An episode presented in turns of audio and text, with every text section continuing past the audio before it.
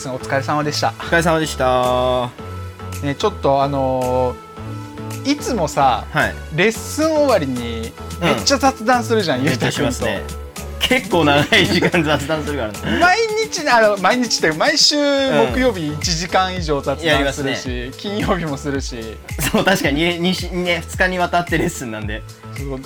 でなんかその内容が、まあ、2人がとりあえず面白いっていう、ん。話も話題も尽きないし、だからそうですね。ちょっとあのーこれを残したいなっていう話になってなるほど。ね、なるほど。いいっすね。だから今回こうやって、うんうん。あのー収録してはい。ポッドキャストでちょっと流そうかなっていうふうに考そうですね。えてんだけどだからでねもいつもの感じだからゆるいゆるいやつですね。そうだゆるいね感じで。ただやっぱりその電波に載せれる話載せれない話ってあるわけだか まあまあらまあまあ。それは。そうとりあえず、あのーテーマは1個作って話しようなるほど。でなんかどんなのがいいかなっていろいろ考えたんだけど、はい。2人でウィキペディアを見ながらそれについてああだこうだ。言うみたいな。ウィキペディアのページを見てああだこうだ言うのがはい。まあ誰にでもとっかかりとしてはうん確かにね。いいかなっていうので、はいは今回ははい。テーマとして、はい。マイケル・ジャクソン。おお MJ おーって言ってるけどこれゆうたくんの案だけどね。まあね。まあね。さすがに。えちょ ちょっとマイケル・ジャクソンのウィキペディアを2人で見ながら見ながさら。はい。ああだこうだあることないこと言っていこうかなっていう。そうですね。ないことは言っちゃダメなんじゃないですか。ちなみにやっぱダンスやってるからマイケルっていうのはゆうたくんも影響受けてる？そうですね。まあ絶対通るんじゃないですかね。ダンスやってる人だったら。その聞くと思うし、なんなら自分がやってるジャンルはあーなんだろう。ど真ん中というか聞いてる人めちゃめちゃ多いんじゃないかなと思いますね。でもマイマイケルの踊り的にはさはい。ジャンルってあれ何になるの？マイケルです。いやジャンルマイケルです。ジャンルだからまあその厳密に分類すると結局その、なんていうんですかねその音楽もちょっとこれまあまあ脱線しちゃうけど、その結局音楽も年代によってどういう曲が流行ってるとかって結構違うじゃないですか。でまあマイケル・ジャクソンってもちろんジャンルですけどあのー年代によってやっぱりそのテイストが違ったりとかマイケルサウンドかもしれないけど年代のテイストをこうなんていうかねこうバックボーンにあるというか、はいはい。そういうので作ってるからハマる踊りというかうん。は結構年代によって違ってるというかただまあ多いのはやっぱりポップとかロックとかそういうの使ってるのは多いですよね。へえそうなんだ、はい。ミュージックビデオとか見てもらえると結構そういうニュアンスが入ってるところも多いのかなって思います、えー、ロックポップ？ロックポップ多いですねえー、そうなんだ。技術としては。あのほら結局マイケルって言ってダンスマイケルのダンスしてって言うと絶対みんなムーンウォークとかってやるのはやっぱりあれはポップダンスの技術というかステップあのね。あ一つなんで。うーん。じゃあそういう時代の要素も取り入れつつオリジナリティのあるダンスってことなんだ。そうですね。もうあれはマイケルにしかできないんじゃないかなって思います。へえそう結局これウィキペディアにもキングオブポップって書かれてますからねあそうだよね。一般的にキングオブポップと称されてるってこの一般的っていうのがもうもう早速引っかかりますけどね。何が一般的なのって。まあでもその通称といえばまずキングオブポップまあまあそうですね。出るよね、うん。でもマイケルって50歳の時に亡くなってんだね。そうですねそうですね。やっぱその時って衝撃だった？衝撃でした。マイケル死んだのってなったからさすがに俺でもなあったもんね衝撃は。そうですよね、うん。ちょうど俺も DJ してる時にはい。なんだかんだでよく曲使ったりしてたんだよね。あーマイケルの。うん。えそれもう原曲オリジナルですか？オリジナルの曲？オリジナルも使ったりしてた、えでちょうど多分あこの後か。このともう DJ はやってなかったけども、この後にあの誰とだっけ？エイコンとかとやったりとかその生前の声を使って、フューチャリングやってとか。そうあの没後にもうん。結構出てるんですよね、そのトリビュートアルバムというか。そう。マイケルは、まあ、生前もちろん残してる曲全然多いんですけど、うん。亡くなった後も結構その今言ったみたいに声使ってとか結構で出てるというか出してて。そうだよね、、はい。やなんかその辺とかよく聞いてたなっていう思い出はあるもうんんただあのプリンスとかはあの息子,、はいはい。息子のね、うん。うんあのマイケルの声じゃないっつってたよねあれ。あ言ってましたね。うん。いじりすぎてるかなんかわかんないけど。1980年クインシー・ジョーンズね。プロデューサーに迎えた「オフ・ザ・ウォール」「スリラー・バット」もうこの3つなんか本当に名作ですもんね。そう。ちなみに何の曲が一番好き、あ自分はもうスムース・クリミナル。あーかっこいいよね。とジャム。ジャムジャムってどんなのだっけ？もうニュージャックスイングのテイストゴリゴリのやつですね、うーん。俺あれが好きなんだよね。ヒューマンネイチャーがめっちゃ好き。ではい。かっこいいよね。かっこいいですね。ヒューマンネイチャーもかっこいい。ただまあその結構自分でこのマイケルが好きになった理由というか、うん。聞くようになった理由って明確にあって実は。そうなんかダンスまあ自分大学からスタートして最初からマイケル・ジャクソンにたどり着いてたわけじゃなくてうん。そのバトルで全然勝てなくなっちゃった時があったんですよ。うん。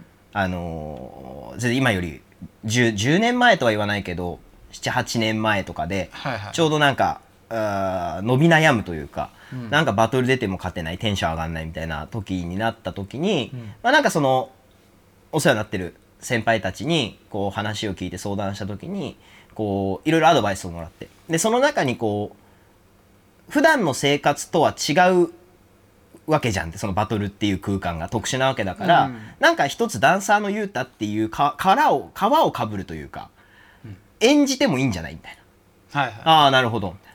だから、ちょっとその、演じるために何するかって、まず衣装を変えようみたいな。バトル出る気持ちを切り替えるために、まず衣装を変える。うん普段着みたいに出てたことが多かったんで、ちょっともう衣装っぽいテイストに変えちゃおうみたいな。うんで、プラス、じゃあこうなんか、バトルってどういうやつがいけてんのかなって自分なりにですよ、考えたときに、空気読めないやつが勝つなと思って。はいはいはいえ要あ すごいわかる気がするそうねそう。要は、その、K、KY というか、うん。のやつって結構強いよなってなんとなく印象としてあったんで、うん。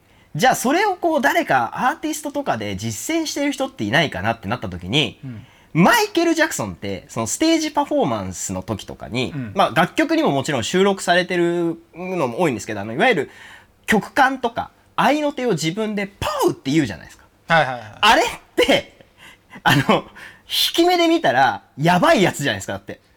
まあね 生活急そう。急にね。そうだってイヤホンとかして、うん。楽しい気分で普段外歩いてる時に、うん。いきなりポーとか言ったらやべえやつじゃないですか。まあまあまあまあまあ。あれはやっぱりいくらマイケルといえどステージに立ってるから成立してる。確かにマイケル・ジャクソン普段は言ってないだろうからねでしょ。絶対やばいやつだから。あのアイス食べて当たり出てポーとか言わないよねさすがに絶対言わない。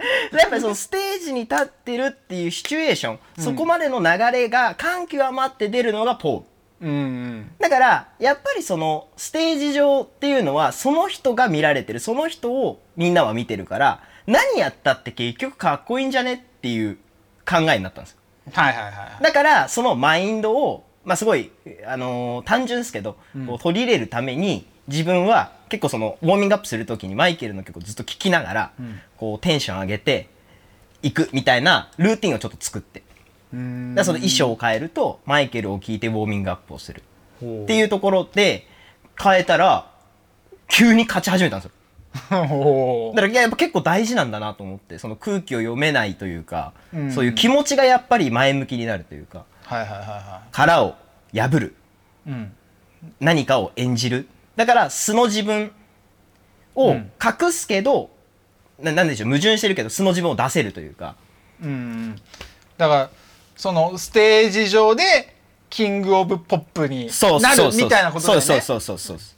そうっす。あそれが結構マイケルを聞き込むこうターニングポイントじゃないななんだろう理由になったというか。ーへえじゃあ結構その当時とか聞き込んでたんだめなっちゃ聞いてました。だからその変な話今ウィキペディアにも書いてあるこの 3, 三部作「オフ・ザ・ウォール」スリラー」バット」なんていうのは、めちゃめちゃそのプレイリストに入ってたし、うん。さっき言ってたあのーなんでしょうスムース・クリミナルとか、うん。ジャムとかそういうのも聞いてたから。なんかヒューマンネイチャーはうん。ちょっとメロなんで、まあそうだよね。ちょっとバトル前とかそういうテンション上がんないかねなみたいな感じなんですけど。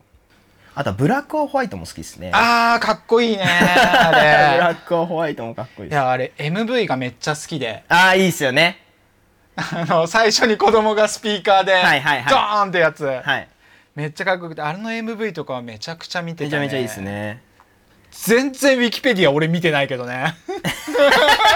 ウィキペディア関係ない話 ね。関係なくなる思い出話になっちゃってるけど。そうですね。まあまあでもマイケルって言ったらそうなっちゃうよね。やっぱ知識があるからウィキペディアに頼らずともある程度自分たちにとって思い出があるというかあるからそっち話しちゃうね。そうですね。まあ結構このジャクソンズもね有名だしうん聞いてるなえジャクソンズってえジャクソンズからジャクソン5になったんだっけ？それとも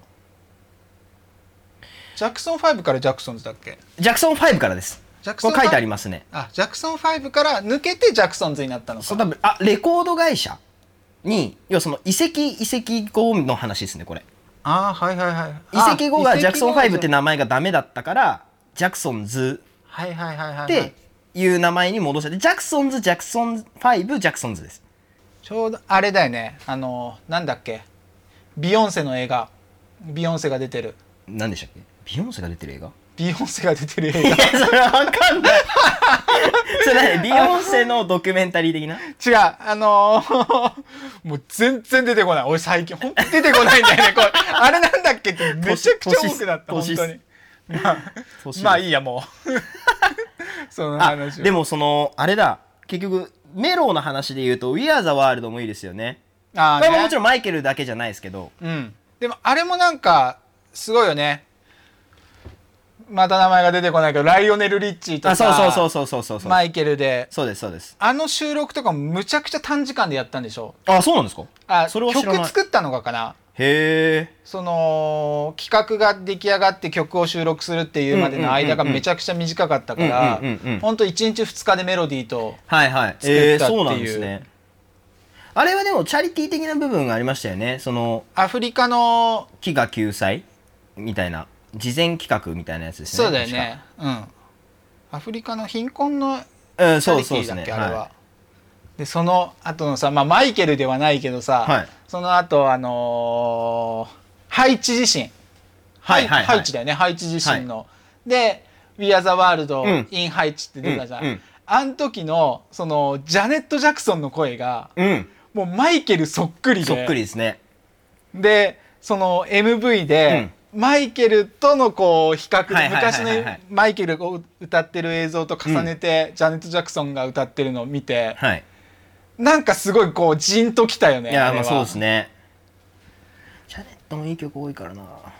でも今日はジャネットの話じゃないんだよね、っはい。ていう話をしてたらさもう15分近くなっちゃいますね。経ってるよね。意外に15分って短いよね。15分短いです。15分ぐらいの番組にしようっていう話だったけど結局なんか新しい俺らの深ぼ思い出話してるだけで 間違いない。深掘りっていうのがなくて。まあでもそうでも結局これ話すげえ飛躍しちゃうんですけど、うん、なんで死んだのっていう。